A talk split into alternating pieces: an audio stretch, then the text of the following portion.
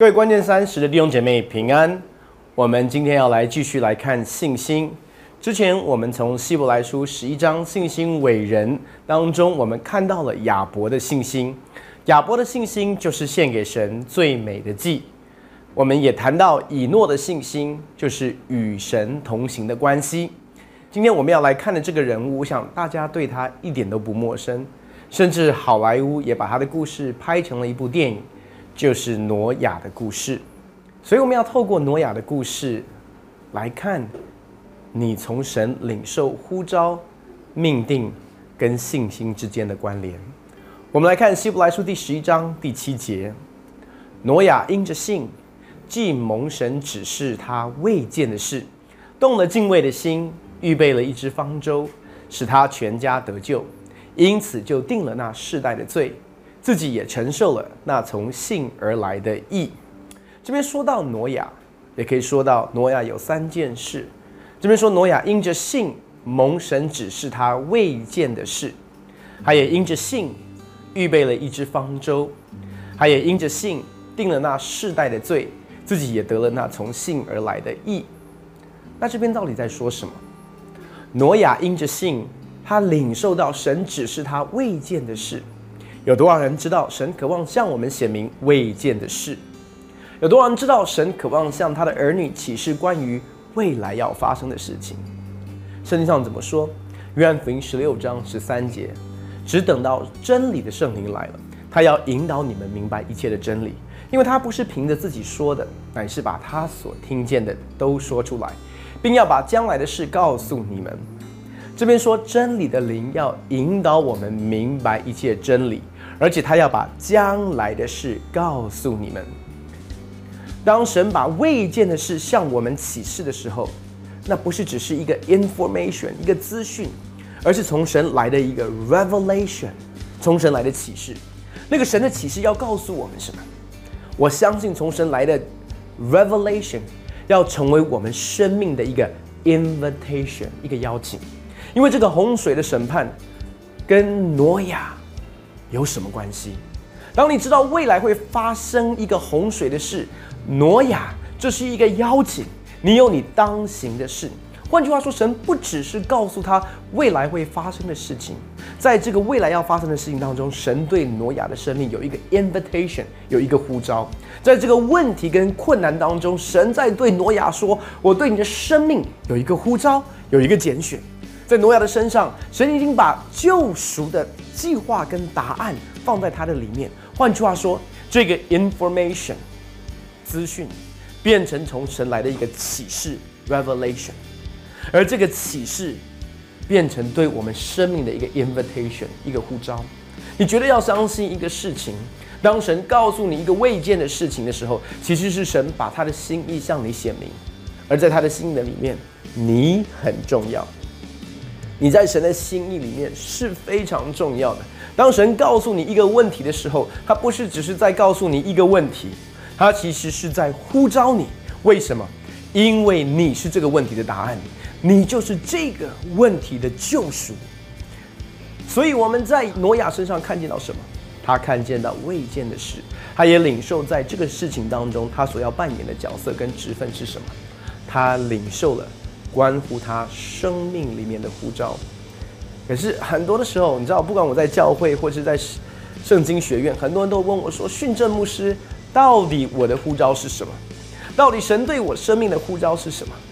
可是你要知道，我们其实在谈的不是内容，而是方法或方式。在旧约圣经里面有一卷书叫做《尼西米记》，你知道尼西米记怎么样领受重修耶路撒冷城墙的这样一个意象吗？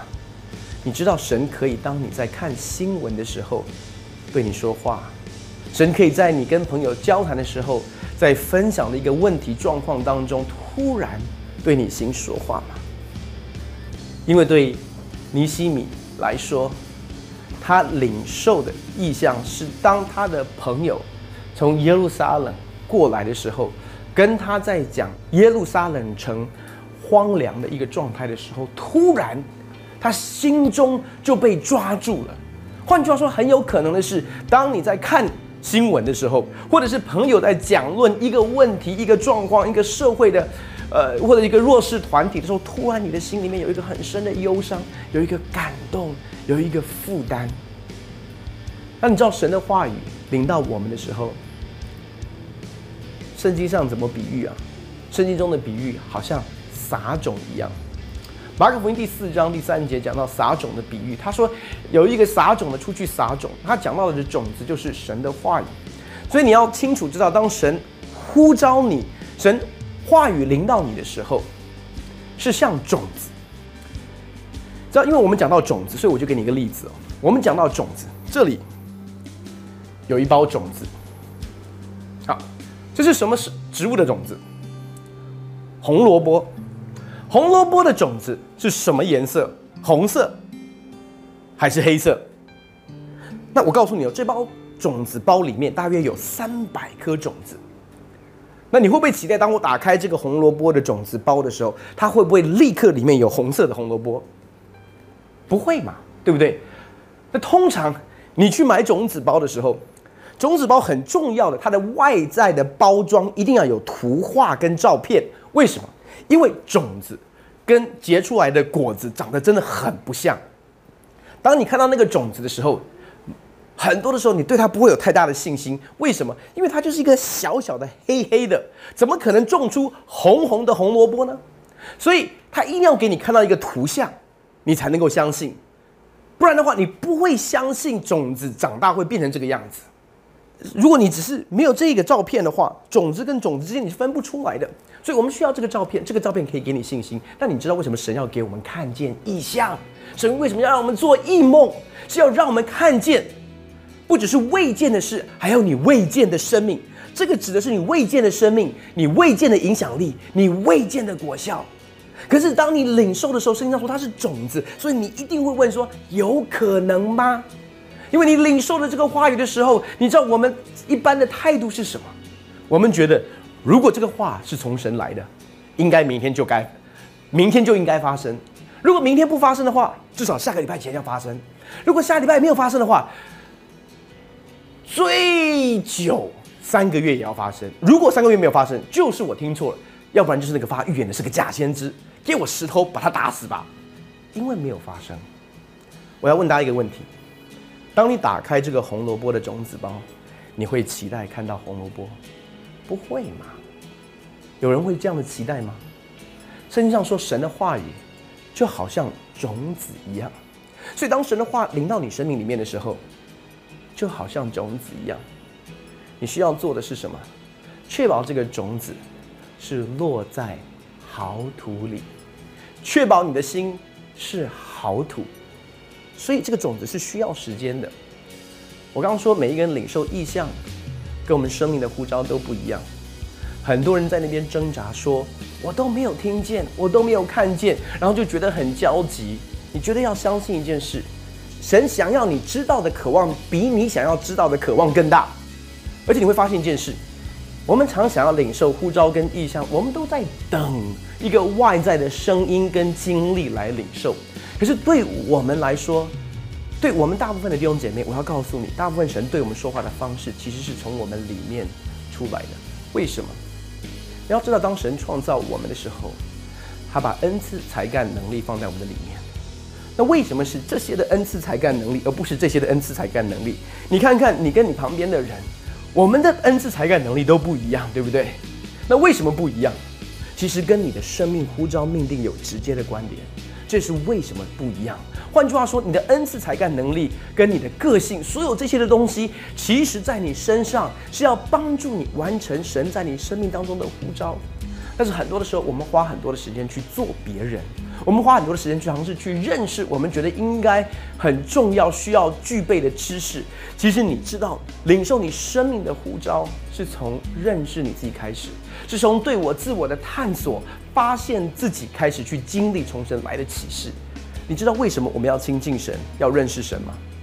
因为只有透过亲近神、认识神，你才会真正的认识你自己。所以你需要花时间跟自己相处，你需要花时间认识你自己，然后你知道神带领我们的方式跟我们想象的不一样。我很喜欢这处的经文，箴言十六章第九节，这边说：人心筹算自己的道路，为耶和华指引他的脚步。我想用我自己的经历来跟大家分享。我现在是全职传道人，但是我领受全职传道的呼召跟很多人其实是不一样的。我是在牧师家庭里面长大的，那牧师家里通常的孩子有两个极端，一个是恨恶做牧师啊，那就是训光牧师；另外一个极端就是很想做牧师。真的，我跟你讲，我大概差不多只有五六岁的时候，那个时候台北娘堂还不是很大，每一次童工退休会的时候，所有的孩子们都会去溪边玩耍、抓鱼、抓虾。然后那时候我哥哥训光牧师就站着喊着说：“珍珍，你赶快来！”那时候我才五岁。我说我不要去，因为我要开童工会。我从小就喜欢开教会里面的统工会，我从小就喜欢听教会里面的八卦，所以我我不知道为什么，我就是很喜欢。好，我也不知道那是不是呼召，反正我就是很想要当牧师，很单纯。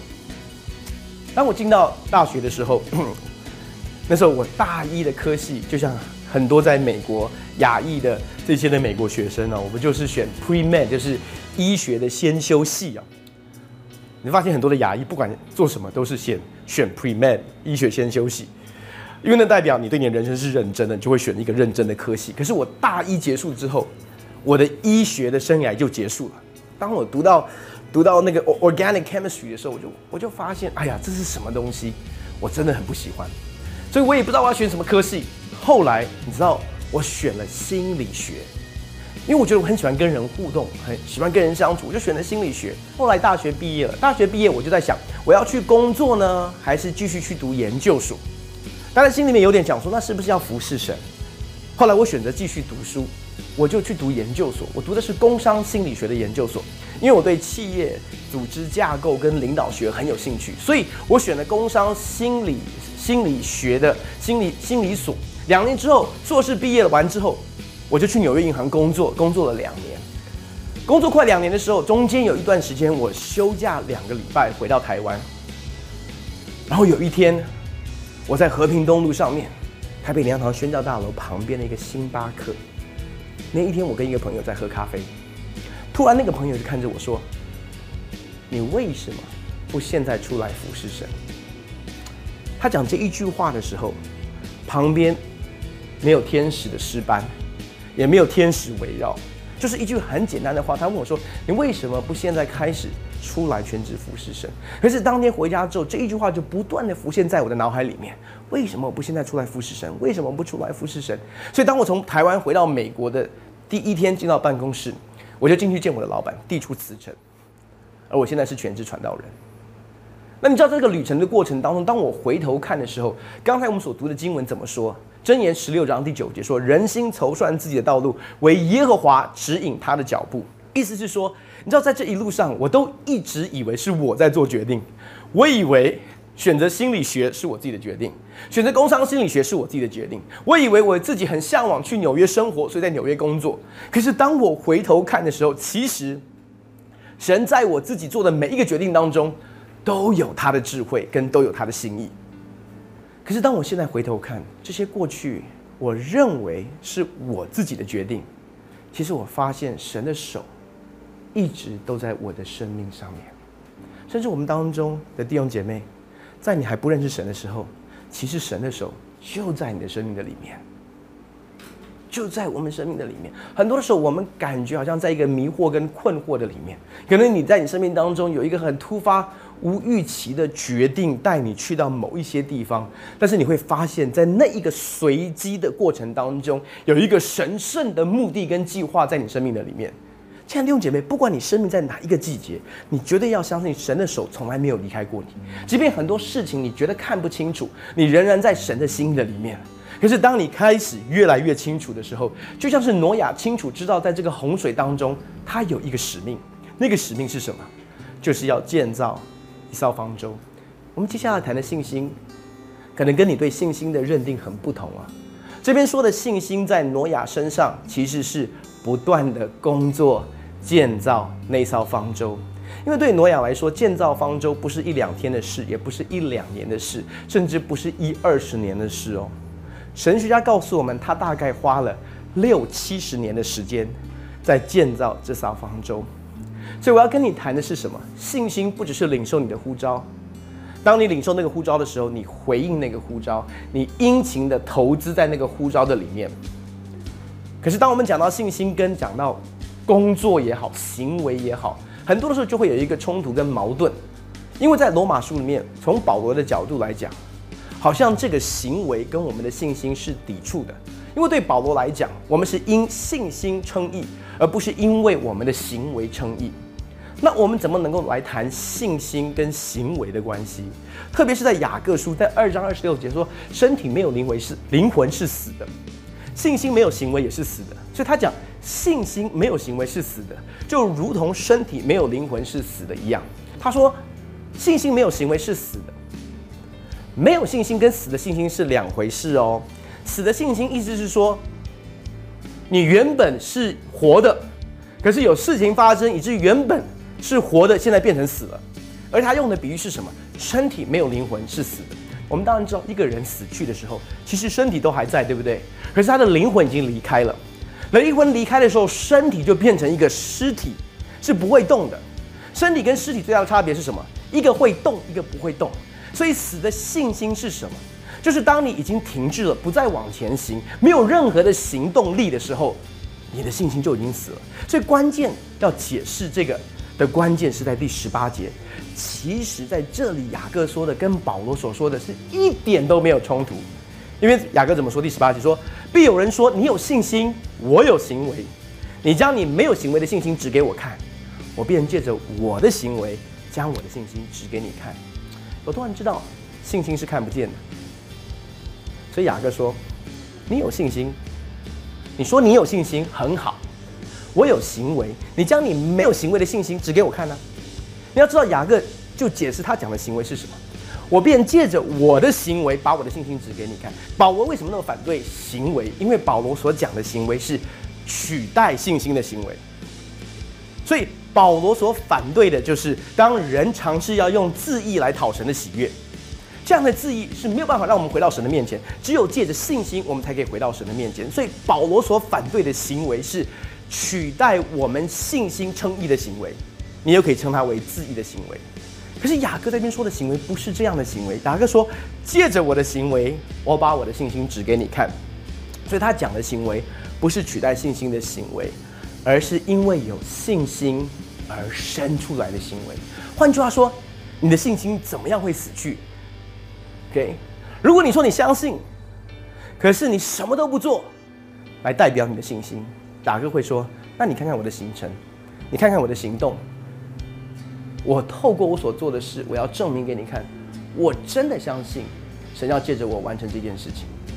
所以对诺亚来讲，如果他相信神真的要借着他建造一艘方舟，他需要去做什么？他需要去造方舟，要相信这个呼召可以完成这个拯救。怎么样让我的信心是活泼的？”你会发现，你的信心是有手有脚的，借着你的行动是看得见的。我们一起来祷告，亲爱的天父，来到你面前，为每一位弟兄姐妹祷告。主让他们在领受生命的呼召的里面，清楚知道，神你是对我们说话的神。我特别为我们在座有一些的人，可能在一些彷徨里面，在一些不确定甚至是混乱当中。